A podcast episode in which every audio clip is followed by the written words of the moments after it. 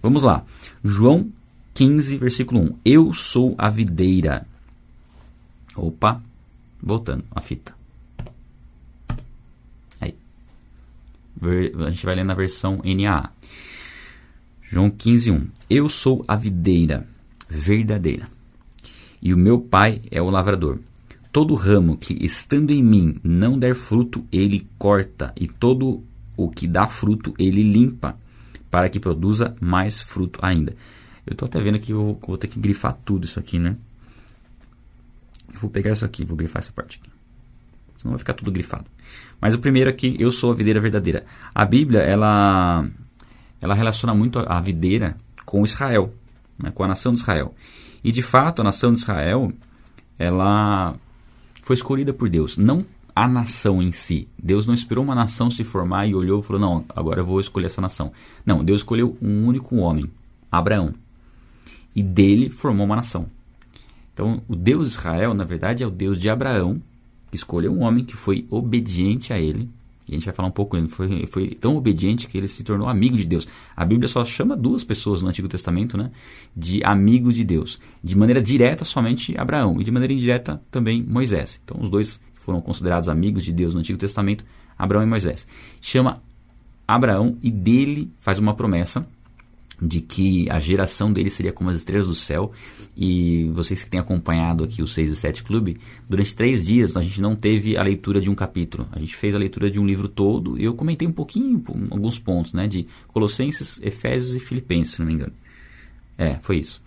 E eu, eu tava na praia, né? Nesse, nesses três dias. E no primeiro dia, na, lá no litoral, fui, a gente chegou à noite, eu dormi e acordei cedinho. Acordei 4 e, 4 e meia também, o mesmo horário que eu estou acordando aqui, eu acordei lá. Mantive o, né, a rotina, o hábito, né? E aí, o que, que, eu, que, que eu fiz? Eu falei, ah, eu vou vou orar, vou orar na praia, vou andando, vou orar pra praia, na praia. Só que tava tudo escuro, né? Passei por uma trilha de, de árvores lá, lá em Ubatuba. E eu cheguei no mar, na, onde estava o mar, sem um barulho muito alto do mar e sem iluminação nenhuma. O local onde eu fui lá, praia, para que praia foi? Pro Mirim. Não tinha iluminação nenhuma, só umas iluminações bem longes. Então, eu olhei, quando, eu, quando eu olhei para o céu, eu vi tanta estrela. Não lembro de, na minha vida de ter visto tanta estrela é, algum dia. E para mim, assim, na hora veio ah, o chamado de Deus para Abraão, né, de mostrar para ele nas estrelas do céu e tudo aquilo que que Abraão pode ter visto e como Deus prometeu que a geração dele seria como as estrelas do céu. Para mim foi um momento muito muito marcante assim. Eu creio que jamais vou apagar da memória aquele aquele momento, né? Orar a Deus naquele lugar daquela forma e lembrando do chamado de Abraão. E por que eu fui para esse lado? Porque Deus chamou Abraão, deu essa promessa a ele, dele formou a nação de Israel e a nação de Israel é a foi chamado sempre, né, colocado comparado com a videira. Só que aqui Jesus fala que ele é a verdadeira videira. E no, de fato, Israel é uma nação escolhida, amada por Deus, porém o Messias veio para os seus, para o povo judeu, mas eles o rejeitaram. É, a Bíblia nos ensina, através das profecias, que Israel um dia reconhecerá o Messias. Em breve, na tribulação, depois de ter pensado que o anticristo era o Messias. Vai acontecer depois.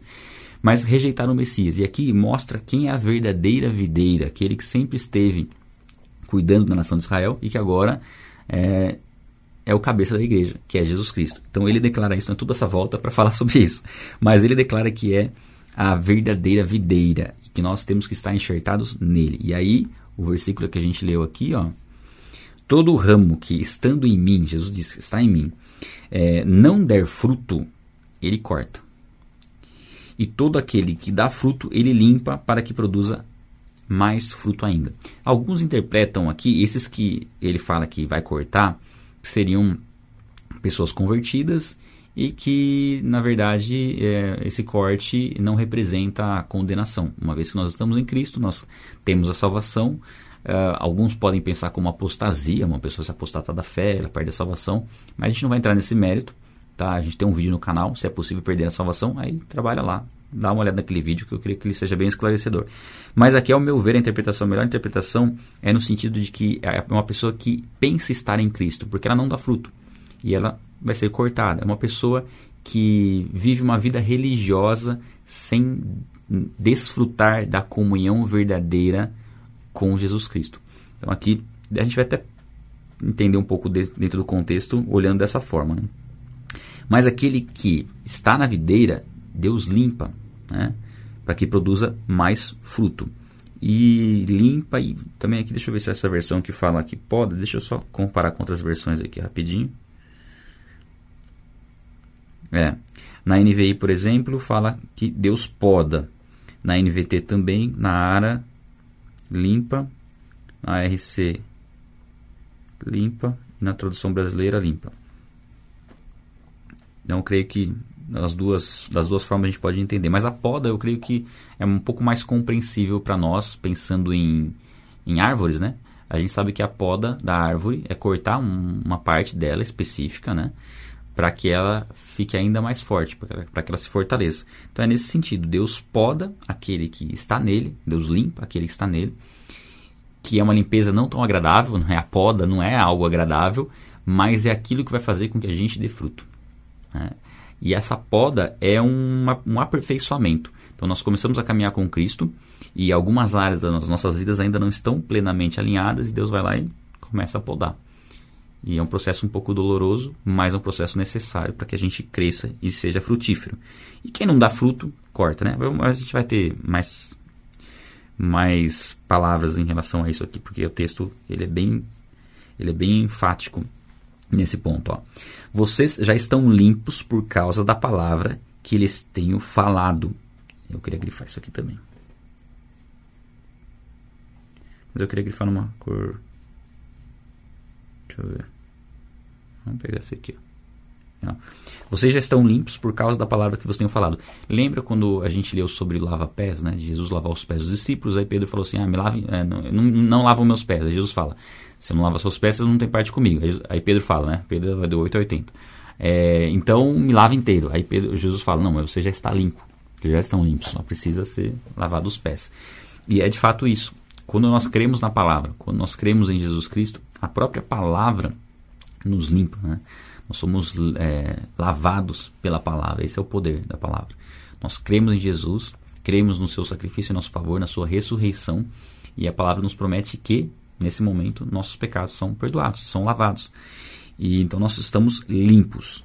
Aí, a partir desse momento que nós estamos limpos, né, lavados pela palavra, nós devemos permanecer, ó, permaneçam em mim e eu permanecerei em vocês.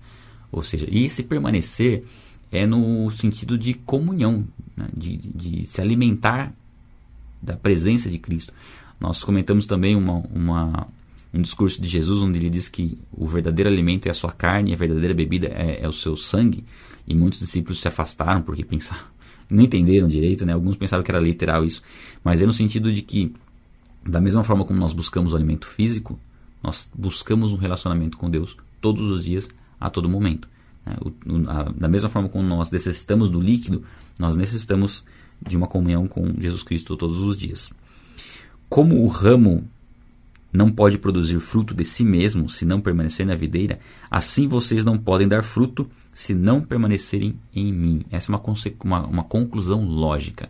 Se um ramo não estiver na videira, eu não sei se você tem, tem familiaridade com videira, eu particularmente não tenho. Mas quando a gente, eu vejo falar de videira, eu já imagino qualquer tipo de árvore também, né? É claro que você saber como funciona uma videira e pesquisar, estudar, traz um, né, um charme a mais para o versículo. Mas eu creio que a maioria de vocês assim como eu, não chegou a pesquisar de maneira profunda o funcionamento de uma videira. Então nós podemos imaginar uma árvore mesmo, uma árvore frutífera. Se um galho dessa árvore não estiver na árvore, o que, que ele produz? O que, que um galho produz sem estar na árvore? Nada, ele seca e só serve para fazer fogueira. Né? De fato é isso. Então nós temos que permanecer na videira para dar fruto. É impossível nós darmos fruto sem estarmos na árvore, né? onde vem a fonte da, do alimento. Eu sou a videira e vocês são os ramos. Quem permanece em mim e eu nele, esse dá muito fruto. E aqui ele fala de dar fruto e aqui ele já fala de dar muito fruto. Então, a, o propósito de Deus para as nossas vidas não é somente dar fruto, é dar muito fruto. Por quê? Por quê? Às vezes, nós nos acomodamos com a vida cristã. Isso é, é, acontece. Nós, é o conforto. Nós cremos em Jesus, aceitamos a Cristo, cremos na palavra, somos salvos, o que é maravilhoso, é o melhor momento das nossas vidas, quando nós entregamos nossa vida a Jesus Cristo. Temos uma empolgação inicial, de falar de Jesus para todo mundo, parece um doido, né? Eu pelo menos era assim. E depois você vai se acomodando um pouco. E você vai se acostumando um pouco com a rotina de igreja. E, e lógico, nós temos que ter esse, esse hábito e essa comunhão. Mas às vezes você se acomoda e, e, e não desenvolve todo o potencial que Deus tem para sua vida. Você dá fruto, mas é aquele fruto que poderia ser muito mais abundante se você tivesse permitindo que Deus te podasse, que Deus te limpasse, né? verdadeiramente. E esse processo de poda não é tão gostoso, então muitos não chegam nesse, nesse ponto. Dão um fruto ali com um certo esforço até, mas pensam que tu é, é aquilo que ele vai produzir, sendo que ele poderia, poderia produzir muito mais. Deus tem algo para realizar através da sua vida que você nem conseguiu chegar em pensamento ao tanto que Deus tem para realizar através da sua vida. Só que depende do que? Depende de permitir que Deus pode ou que precisa ser podado. Tem algumas coisas na sua vida que precisam ser cortadas. E não estou falando nem de pecado. Né? Muitas coisas que acabam se tornando pecaminosas por conta da intensidade com que você faz. É? E aí Deus está te chamando para um tempo de mais qualidade com Ele, de consumir, de, de se alimentar mais dele e menos das coisas do mundo, porque está meio desproporcional. Talvez você esteja se dedicando um pouco a mais do que deveria a coisas pouco relevantes, quando o que verdadeiramente importa está sendo deixado um pouco de lado. Então é esse equilíbrio que Deus pede, e Deus só pede um equilíbrio, porque conforme você começa a se alimentar mais dele, você começa a perceber como isso te fortalece, e aí você a, a consequência natural é você desejar mais isso. Mas para isso a gente precisa sair da zona de conforto, né? Acordar cedo para ter um relacionamento com Deus já é um grande começo, né? Então vamos lá. Uh, e olha que interessante esse versículo aqui, ó. Hum. A partir, é o mesmo versículo, a parte final dele. Porque sem mim vocês não podem fazer nada. Esse é muito forte esse versículo. Ó. Porque sem mim, eu queria grifar só essa passagem, mas eu não consigo, então eu vou grifar tudo. Porque sem mim, vocês não podem fazer nada. Não é possível produzir nada de valor espiritual sem Cristo. É claro, quem não está em Cristo pode produzir alguma coisa? Pode. Né? A gente tem muitas pessoas que não são cristãs que produzem, realizam, prosperam, mas verdadeiramente, com valor verdadeiramente espiritual, não é possível. Não há como produzir nada sem estar em Cristo, nada de valor real. E quando a gente fala de valor real, é o valor espiritual, porque tudo que você produz aqui na terra vai ficar aqui, né? É, riquezas, enfim. Agora, aquilo que nós produzimos para o reino, isso permanece por toda a eternidade. Então, o que é possível produzir de valor, só é possível ser produzido em Jesus Cristo. Se alguém não permanecer em mim, será lançado fora à semelhança do ramo e secará. E o apanham e lançam no fogo e o queimam. Então aqui mostra que não se trata de pessoas salvas que estão na videira e que serão somente é, disciplinadas. Não, aqui fala de queimar mesmo. Por quê? Por que, que a gente pode fazer essa afirmação e ter essa interpretação? É, a salvação é pela graça. Então, quando nós cremos em Jesus Cristo, cremos confessamos com a nossa boca que Ele é Senhor, nosso dono, e cremos no coração que Deus o restou dentre os mortos, ou seja, isso é uma verdade em nós. Quando nós cremos dessa forma, somos salvos. A partir daí, nós já temos a salvação. Mas a partir daí, existem boas obras que Deus preparou para que a gente praticasse essas boas obras. Ele fez essas boas obras com o seu nome. Está ali o seu nome nessas obras, para você as praticar. E como consequência da salvação, você vai praticar as boas obras. Aí a pergunta é: e se eu não praticar as boas obras, eu continuo salvo? Bom, aí eu tenho uma outra pergunta. Por que você, salvo, não praticaria as boas obras? A pergunta é: será que você verdadeiramente foi salvo por não querer fazer as boas obras? Então, esse é um ponto. Então, o fato da gente querer fazer as, as, boas obras já demonstra a salvação. Fazer ou não vai depender muito do entendimento que a gente tem do relacionamento com Deus para poder fazer de fato essas boas obras. Mas a salvação foi pela fé. O fazer obras é uma consequência. Então, aqui no caso, o que ele fala desses ramos que vão ser queimados e secos é aquele que de fato não creu. É aquele que teve uma vida religiosa, tinha uma ideia de quem era Jesus, mas não creu verdadeiramente, porque quem creu verdadeiramente vai praticar as boas obras como uma consequência. Mais uma vez, não são as boas obras que vão manter a sua salvação ou dar a sua salvação. Na verdade, elas vão ser uma consequência da fé. E a fé é uma atitude prática. Lembra que a gente falou ontem que amar é obedecer? Aquele que me ama obedece a minha palavra, ou seja, quem ama obedece, é uma consequência natural. A fé é a mesma coisa. Quem crê, faz. Quem crê, obedece. Então tem até uma ilustração bem legal, assim, eu vi faz um tempo já no professor de teologia, professor Silvio, de um é uma ilustração, né? Uma pessoa vai passar num cabo de aço com, né, com ah, é, a pé, né? Um cabo de aço, imagina aquele, teve aquele filme lá que a pessoa atravessou entre os dois prédios na do World Trade Center lá. Ela vai atravessar e ela pergunta para uma pessoa: Você crê que eu consigo atravessar? A pessoa fala: Creio. Ela vai, atravessa e volta. Aí ele fala para a pessoa: Você crê que eu consigo atravessar e voltar de costas? Ela fala: Creio. Aí ele vai e volta de costas. Aí ele pega uma carriola. Você crê que eu consigo ir com a carriola e voltar? Aí ela fala: Creio. Aí ele vai e volta. Aí põe uma venda nos olhos. Você crê que eu consigo ir com a carriola com a venda nos olhos e voltar? Ela: Creio. Aí ele fala assim: Então sobe na carriola. Aí ela fala: Ah, não. Eu não. Ou seja, crê até o momento em que não envolve nada que precise depender dela. Né? Então é fácil crer à distância. Agora, aquele que crê de fato, né, verdadeiramente se envolve. Então, essa é uma evidência da fé. Chegamos ao recorde? Chegamos, ó. Glória a Deus por isso. Aproveita e dá o like, né? Merece um like, hein? Muito bom.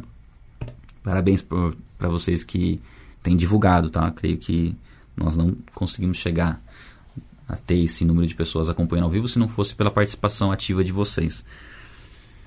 Seguindo. O 7, né? a gente está no 7, né?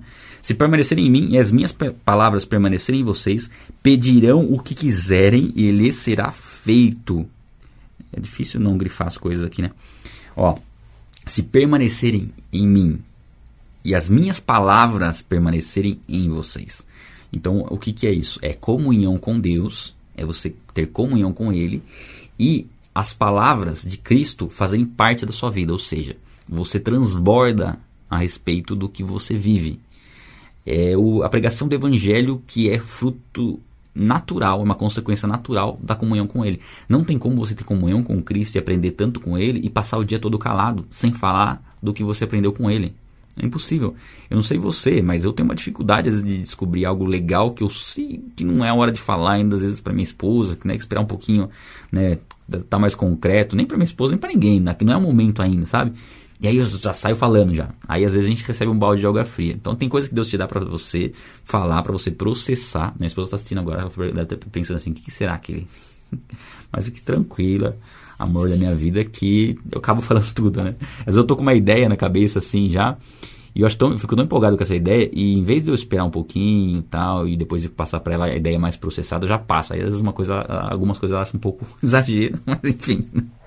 É a vontade de compartilhar algo assim que queima dentro do coração. Então, quando nós estamos com, em Cristo e tendo comunhão com Ele, é natural nós queremos falar dele por conta daquilo que queima o nosso coração. E, então, é, é, faz parte né, das palavras permanecerem em nós e elas transbordarem na vida de outras pessoas daquilo que Deus tem feito nas nossas vidas. E aqui ele fala: pedirão o que quiserem e lhes será feito. Pedirão o que quiserem e lhes será feito. E aí você pode até escrever no chat: ele escreve assim: ó, a oração eficaz é aquela que está de acordo com o propósito que Deus tem para minha vida. Então escreve aí: a oração eficaz é aquela que está de acordo com o propósito que Deus tem para minha vida. E de fato é isso. Porque nós vamos pedir o que nós quisermos e Ele vai nos dar, mas a, a verdade é que nós estamos em Cristo. Então, pedir o que nós quisermos é no sentido de pedir de acordo com a vontade dele, daquilo que ele tem transbordado sobre nós. É um alinhamento de propósito, né? alinhar aquilo que nós desejamos com aquilo que de fato é o que Deus deseja. É, esse é um ponto chave. Inclusive a gente vai ver pouco mais para frente isso de maneira mais específica. Ó, nisto é glorificado o meu Pai, que vocês deem muito fruto, e assim mostrarão que serão meus discípulos. Quando nós damos muito fruto, nós pregamos o Evangelho. Olha que interessante. O fato de pregar o Evangelho, de dar testemunho de Jesus, né, de ser luz na terra, é, é fundamental para que pessoas creiam em Jesus. E o dar frutos, é, prosperar em todas as áreas, não digo somente uma área, questão financeira, mas em todas as áreas, inclusive na financeira, no relacionamento, essa essa verdadeira prosperidade, né, que é a prosperidade espiritual, que é ter comunhão com Deus, isso é um fruto que prega o evangelho. Então, se nós estamos dando fruto, nós estamos glorificando a Deus. Nós estamos é, exercendo o papel pelo qual nós fomos criados. Uma árvore frutífera, ela foi criada para dar frutos. E nós fomos criados para dar fruto. É natural, é para ser natural. Esse processo é interrompido se a terra não está boa. Enfim, tem diversos fatores, né? Se há problema, se há alguma uma, uma, uma, alguma peste, alguma enfermidade né? na, na árvore, alguma praga que não foi limpa, que não foi tratada e impede a árvore de dar fruto. Mas nós temos o potencial de dar muito fruto. É isso aí, ó. a oração eficaz é pedir o que Deus tem para minha vida. Não foi exatamente o que eu falei, mas ali embaixo, ali, a oração eficaz é que está de acordo com o propósito de Deus. Pode colocar assim, para minha vida. Essa é a oração eficaz, tá? Essa oração não falha, em hipótese alguma. Jamais deixemos de receber aquilo que nós pedimos que está de acordo com o propósito de Deus para as nossas vidas. Se você tem dúvida em relação a isso, a gente tem um vídeo no canal. É, como Deus responde nossa oração. O Flávio Valente perguntou qual Bíblia você usa. A versão que a gente está lendo aqui, ó, dá uma olhadinha ali em cima ali, ó. NAA, aqui, ó. Uh, meu dedo vai chegar lá, peraí. Aqui, ó. Tá, essa é a versão. A gente varia um pouco. Eu leio NVI, NA, NVT às vezes. Muito bom. Assim mostrarão que serão meus discípulos. É interessante, não é só seguidor, né? É discípulo de Cristo. Quem, o discípulo é aquele que caminha com Jesus e ele dá muito fruto. Veja, dá uma olhada nos discípulos de Jesus. No começo eles, né, saíram para cada lado, mas depois, quando verdadeiramente se converteram e receberam o Espírito Santo, dá uma olhada na, na frutificação de Pedro, quantas pessoas se converteram.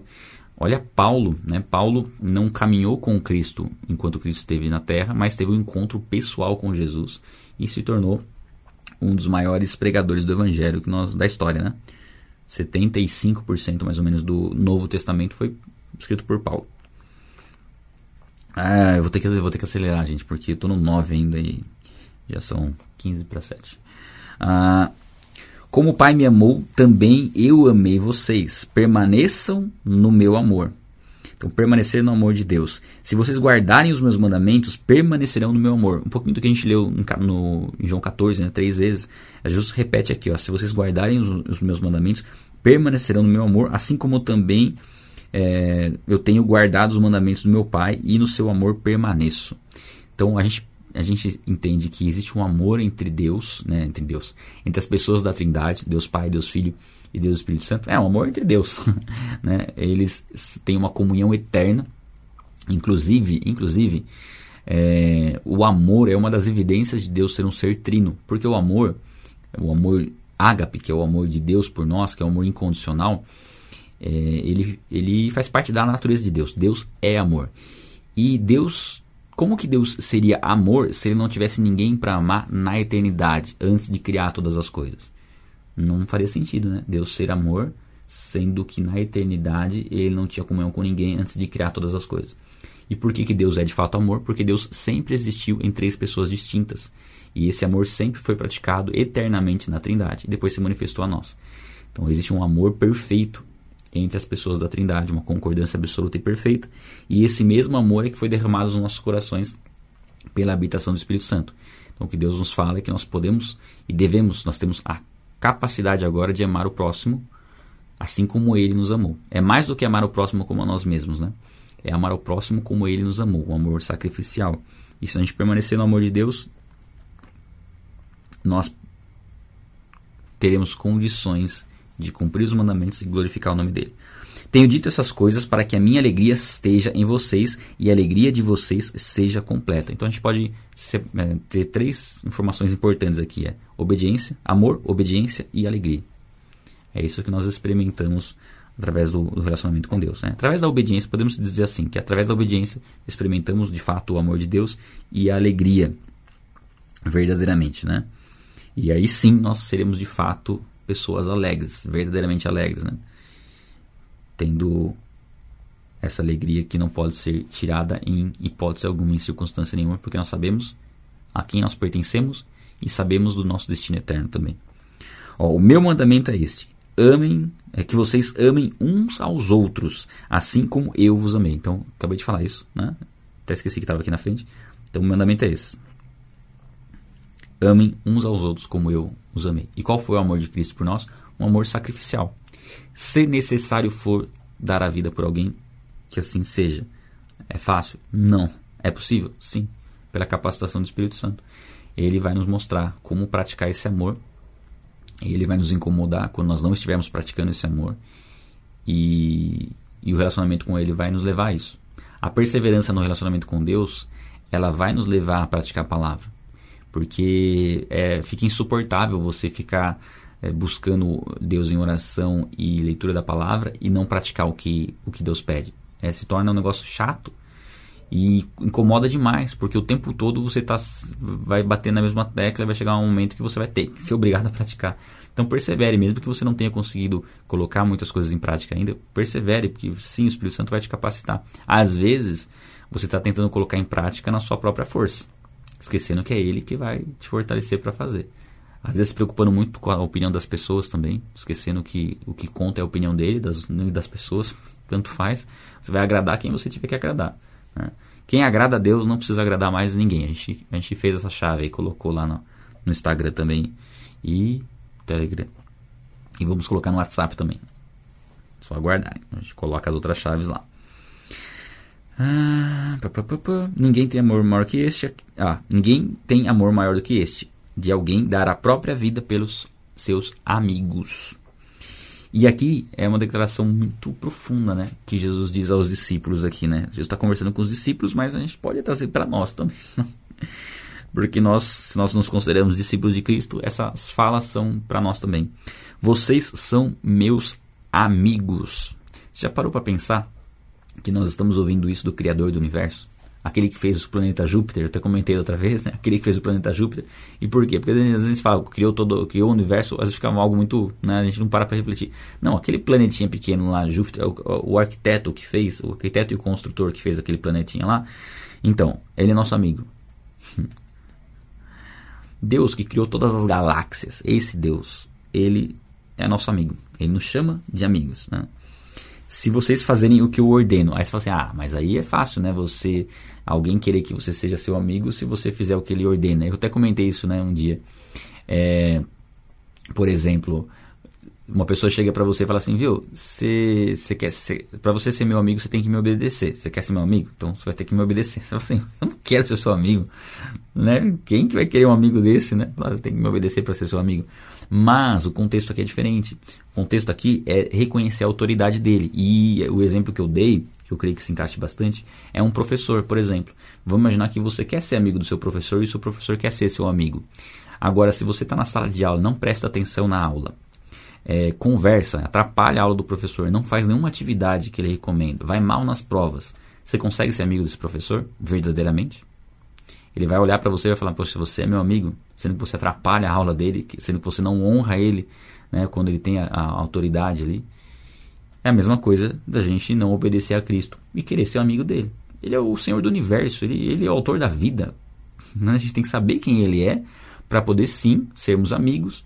Ele nos dá essa liberdade de sermos amigos, contanto que a gente saiba quem ele é. Então é nesse é nesse é dessa forma, vou grifar aqui também. Ó, já não chamo vocês de servo, servos, porque o servo não sabe o que o seu senhor faz, mas eu tenho chamado vocês de amigos, porque tudo o que ouvi do meu pai eu lhes dei a conhecer. E é tão interessante porque um amigo conta segredos. Desenvolver um relacionamento de amizade com Cristo, você vai conhecer coisas que ele não revela para ninguém, só para você. Só para você. Que é ali próximo dele está ali próximo.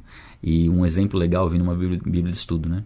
É quando Davi, Davi só comenta que ele queria tomar uma água que estava atravessando um exército, né? E aí alguns valentes de Davi, se não me engano, são três, se não me engano, vão lá e arriscam a própria vida para trazer um pouco daquela água para Davi. Né? Aí Davi até se recusa a beber por conta do, do sacrifício que eles tiveram e do risco que eles correram. Mas o fato deles ouvirem o que Davi sussurrou é por estarem próximos de Davi. Então, que nós possamos estar próximos de Jesus ao ponto de ouvir ele sussurrar algumas coisas específicas, né? E o amigo tem esse privilégio de ter acesso onde quem não desenvolve uma amizade não tem. Né? É só você pegar esse exemplo na vida real, né? Qual a liberdade que você tem com amigos de fato? Seguindo. Não, ah, eu amo essa passagem, vou até grifar antes de ler. Não foram vocês que me escolheram, pelo contrário, eu os escolhi e os designei para que vão e deem fruto, e fruto e o fruto de vocês permaneça, a fim de que tudo, opa, não estou mostrando, né? Vamos lá, de novo. Não foram vocês que me escolheram, pelo contrário, eu os escolhi e os designei para que vão e deem fruto, e o fruto de vocês permaneça, a fim de que tudo o que pedirem ao Pai em meu nome, ele lhes conceda. Esse versículo aqui é revelador. Primeiro, é que não fomos nós que escolhemos a Cristo, ele nos escolheu. Aí você fala assim, tá, isso então é predestinação, livre-arbítrio, como que funciona isso? A gente não vai entrar nesse mérito, às vezes eu comento um pouquinho, mas a gente pode é, entender esse escolher como aqueles que responderam à fé, e dentre aqueles que responderam à fé, muitos responderam à fé de maneira superficial. Muitos responderam à fé, mas não permaneceram. E dentre aqueles que responderam à fé, Jesus Cristo nos escolheu para que a gente desenvolvesse um relacionamento profundo com Ele e aí sim essa fé se tornasse uma fé bíblica, uma fé verdadeira. Porque muitos creem que Jesus existe. Muitos creem. Muitos creem, inclusive, até que Ele é filho de Deus.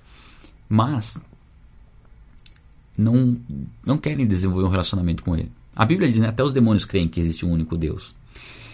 Mas ter um relacionamento pessoal e íntimo com ele é para poucos. E se você está tendo essa oportunidade é porque ele te escolheu. E esse propósito dele ter te escolhido, se você está ouvindo essa palavra é porque ele te escolheu. E se você está tendo essa oportunidade de ouvir isso, é porque ele quer que você desenvolva o fruto. Ele fala, os que os escolhi com um propósito. Deus nos escolheu com um propósito. O propósito principal é nos dar a salvação. Mas está incluso nesse propósito um objetivo aqui, ó, para que deem fruto. Então Deus nos chamou para que a gente dê fruto e o mais importante, fruto que permaneça. Então a gente, esse fruto é um resultado, né? Pode, a gente pode trazer como resultado. Ele envolve sim vidas que serão salvas através de nós e tudo que nós vamos produzir, mas principalmente fruto no sentido é, singular mesmo, o fruto do Espírito, que é amor, alegria, paz, bondade, benignidade, mansidão, domínio próprio. Por quê? Desenvolvendo o fruto do Espírito é impossível não, não, não, não alcançar vidas. É impossível não cumprir o propósito. E o fruto do Espírito, uma vez desenvolvido, ele permanece por toda a vida. Né? Uma vez que nós desenvolvemos, é claro que nós precisamos cultivar e continuar né, cultivando esse fruto para que ele seja cada vez mais pleno. Mas ele permanece. Então o que, que Deus quer desenvolver em nós? Uma paciência que permaneça uma paz que não seja fruto das circunstâncias, uma paz que permaneça mesmo em tempos de, de dificuldade, uma alegria que permaneça mesmo em tempos de tristeza. Então, esse fruto sendo desenvolvido em nós, o que, que a Bíblia diz aqui? Que tudo que nós pedimos ao Pai em nome dele, ele fará. Então nós pedimos ao Pai em nome de Jesus. E pedir ao Pai em nome de Jesus não é pedir algo e só colocar em nome de Jesus no final da frase. Não. É pedir algo que Jesus pediria. Você está pedindo em nome dele, no lugar dele. Né? Então é pedir de acordo com a vontade dele. E como nós vamos ter condições de pedir de acordo com a vontade de Jesus, de acordo com a vontade de Jesus, tendo um relacionamento com ele, um relacionamento de amizade. Aí sim, nós vamos entender qual é a vontade dele para as nossas vidas, que é boa, agradável e perfeita. Ou seja, pedir algo de acordo com a vontade de Jesus é melhor do que pedir algo de acordo com a nossa vontade somente. Porque aquilo que nós verdadeiramente queremos é o que ele tem para nos entregar. Embora a gente muitas vezes não saiba disso. Mas Deus tem exatamente aquilo que a gente mais anseia. E é isso, é forte esse versículo aqui, é forte, né? Vamos seguir. 17. Eu lhes ordeno, o que eu lhes ordeno é isso, que vocês amem uns aos outros. Amem-se amem uns aos outros. Esse é o mandamento. Se o mundo odeia vocês, saibam que antes de odiar vocês, odiou a mim. Se vocês fossem do mundo, o mundo os amaria o que era é, o, o mundo amaria o que é seu. Mas vocês não são do mundo, pelo contrário. Eu dele os escolhi e por isso o mundo odeia vocês. Então é normal. né, que o mundo critique, que o mundo não nos compreenda, que o mundo nos ache loucos e que o mundo ache uma série de coisas. Por quê? Porque nós não pertencemos mais ao mundo. Nós abandonamos o mundo. O mundo ele se revolta contra nós, porque nós o abandonamos. É, é normal nós enfrentarmos esse tipo de oposição, uma vez que nós estamos em Cristo. Então não se surpreenda quando isso acontecer, mas glorifique a Deus, porque isso evidencia que você está no caminho correto, tá? Ser confrontado pelo mundo, ser incompreendido pelo mundo. Lembre-se da palavra, da palavra que eu disse a vocês: o servo não é maior que o seu senhor. Ou seja, se Jesus sofreu, né? Ó, se perseguiram a mim, também perseguirão a vocês. É uma consequência natural do servir a Cristo, é ser perseguido por pessoas que não estão em Cristo. Se guardarem minha palavra, também. Ah, ó, ó, que interessante. Se guardaram a minha palavra, também guardarão a de vocês. Essa aqui é uma, é uma palavra de, de motivação. Porque se nós cremos por conta da palavra de Cristo, pessoas crerão por conta da palavra que nós iremos proferir. Então você tem uma palavra em você que transforma vidas. Você tem uma mensagem dentro de você que transforma vidas. E Deus vai usar a sua vida para salvar vidas. É, nada mais importante, até eu coloquei na mensagem que eu mandei para vocês no WhatsApp, que assim, é, nada mais gratificante do que você chegar diante de Cristo na eternidade e ter feito exatamente aquilo que você foi chamado para fazer. Né? E a pergunta é: será que a gente está fazendo? Temos condições de fazer. É só deixar Deus agir nas nossas vidas. É só não se sujeitar à vontade da carne, não deixar a preguiça né, imperar. Tudo isso, porém, farão com vocês por causa do meu nome, porque não conhecem aquele que me enviou. Então, quem não conhece a Deus não vai compreender. Assim, quem não conhece verdadeiramente a Deus não vai compreender a nossa entrega, a nossa dedicação, vai achar uma alienação, na verdade, quando nós, na verdade, sabemos que nós nascemos para isso, tá? E as pessoas não sabem. Se eu não tivesse vindo e lhes falado, eles não teriam nenhum pecado, mas agora não tem desculpa do seu pecado. Aqui Jesus está falando das pessoas que ouvem a respeito de Cristo se tornam se tornam é, ainda mais culpadas, né, por conta de rejeitar a Deus. Quando a pessoa não tinha acesso à informação, ela tinha um nível de culpa. Quando ela tem acesso à informação, conhece a verdade, mas não pratica, esse nível de culpa aumenta. Então aqui Jesus não está falando que elas não, não teriam nenhum pecado se elas não tivessem conhecido a verdade. Elas não teriam pecado, o pecado específico de rejeitar a verdade. Porque rejeitar a verdade é um pecado, né? Ah, o próprio Espírito Santo nos convence da justiça do pecado, do pecado, da justiça e do juízo. E do pecado é porque as pessoas não, não creem em Deus. É o pecado de não crer em Deus. Só que o pecado de não crer em Deus, ele é meio que a raiz de todos os outros pecados. Porque se eu não creio em Deus e não creio que haverá um, um juízo, é, qual o problema de fazer coisa errada, né? Se vai ficar por isso mesmo. Então não crer em Deus acaba sendo a raiz dos outros pecados. O que odeia a mim, odeia também o meu Pai. Se eu não tivesse feito entre eles as obras que nenhum outro fez, de fato, ninguém fez o que Jesus fez, eles não teriam nenhum pecado. Mas agora, não somente viram, como também odiaram tanto a mim como a meu Pai. Né? E de fato, a gente comentou, né? Aquele que, que está nas trevas, ele odeia a Cristo. Ele odeia a luz. Embora ele não declare isso muitas vezes com a boca, mas isso é uma verdade dentro dele, né? Isso, porém, é para que se cumpra a palavra escrita na lei deles. Odiaram-me sem motivo. Isso aqui está em, deixa eu pegar aqui a referência, Salmo 35, 19 e 64, Salmo 64, 69, 4. Odiaram-me sem motivo. De fato, as pessoas, elas, elas odeiam a si próprias, na verdade, e por conta disso transmitem esse amor a, a Deus, né? Essa frustração a Deus. E não se rendem a Ele. Quando, porém, vier o Consolador, e aqui fala sobre a vinda do Espírito Santo. Quando vier o Consolador, o Espírito Santo que já veio, aqui Jesus está falando porque ele ainda viria, né? Jesus ia morrer, ressuscitar, e aí em Pentecostes desceria o Espírito Santo. E Pentecostes já aconteceu, então o Espírito Santo já veio. Então, o Consolador já veio. Que Jesus enviou a vocês da parte do Pai, o Espírito da Verdade. Espírito da Verdade, é um dos nomes do Espírito Santo. Consolador e Espírito da Verdade, que dele procede, esse dará testemunho de mim. Então, quem convence você de que Cristo é o Messias, é o Filho de Deus, é o Deus Filho eterno, é o Espírito Santo, não sou eu. E ninguém que pregue o Evangelho tem poder de convencer. Quem convence é o Espírito Santo que já está na pessoa. Por isso que a conversão ela é, ela acontece de maneira sobrenatural, porque é Deus falando dentro de você. E aí, como que você vai contrariar uma voz, né, tão poderosa como essa? Que é o Espírito Santo falando dentro de você e testificando daquilo que eu estou falando como verdade, né? Uh, e vocês também testemunharão, porque estão, porque estão comigo desde o princípio. Ou seja, o Espírito Santo dá testemunho de Deus e nós damos testemunho de Cristo. Nós testemunhamos de Jesus para as pessoas. E, e, essa é uma ação. Lembra quando a gente leu lá no começo do Evangelho de João, é, de João Batista, que veio preparar o caminho para Cristo? Ele veio preparar o coração das pessoas para que Cristo alcançasse os corações. Essa é a função do Espírito Santo e nossa. O Espírito Santo prepara nossos corações para que a gente receba a palavra. E nós, através do testemunho da pregação do Evangelho, preparamos os corações das pessoas para que Cristo as alcance.